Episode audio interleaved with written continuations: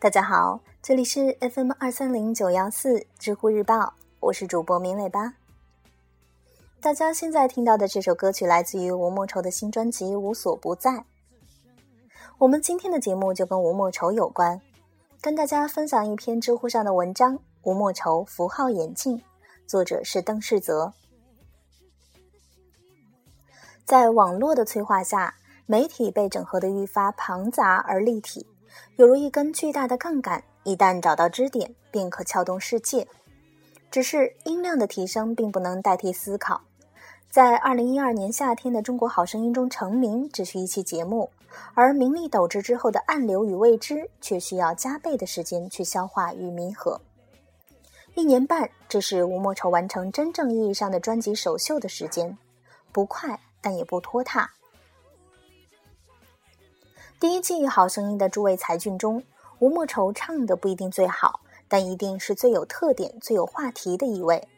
从造型、言谈到选曲台风，无不特色鲜明。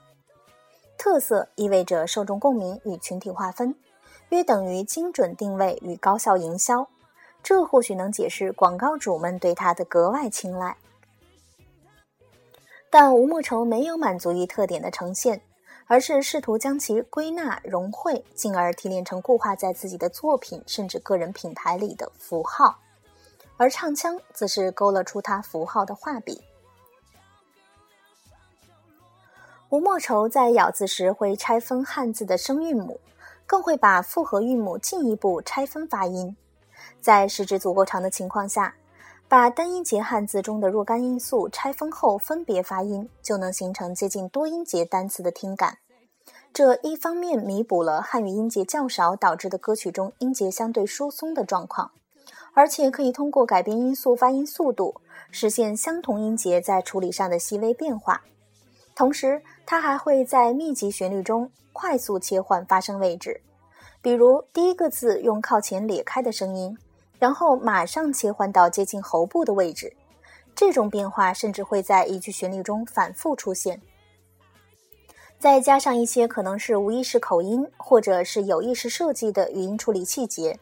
如模糊前后鼻音、混淆使用清浊辅音、放慢色擦音声母等，使得吴莫愁在咬字发声上的特点愈发明显，辨识度极高。这种分离音节的唱腔提供的丰富变化，可以使吴莫愁在演唱处理上拥有了远超其他歌手的发挥细节和表现空间。即便承担一点点怪异的质疑，也是得大于失。这本不是吴莫愁的原创，吴的成名曲《Price Tag》的原唱 Jessie J 就是音节拆分腔的老手，但此后将这种咬字法加倍翻新，应用在单音节汉字上。吴莫愁变成了华语乐坛头一份，《好声音》期间的“痒”“流星雨”等略显粗糙，此后的单曲《我要给你爱爱爱爱》的咬字便打磨得精细了一些。在等到就现在，特别是在为人生让出了充分空间的没差中，吴莫愁对唱腔的把握更加精准而自如，干净、粗暴、柔媚且放肆。相对于吴莫愁对个人演唱风格的精心设计，这张新专辑《无所不在》在音乐上的呈现稍显凌乱，部分歌词意象略有保守，几首快歌编曲上风格设计方向互不相同，难以梳理线索，拼盘感明显。这些混乱甚至部分抵消了吴莫愁自身强烈的符号感，这也正常。公司多少会用些保守和世俗视角来平衡个性艺人的过度自信。劲歌爆曲之外，再塞点卖萌搞怪，影视广告不能少，各路粉丝照顾到。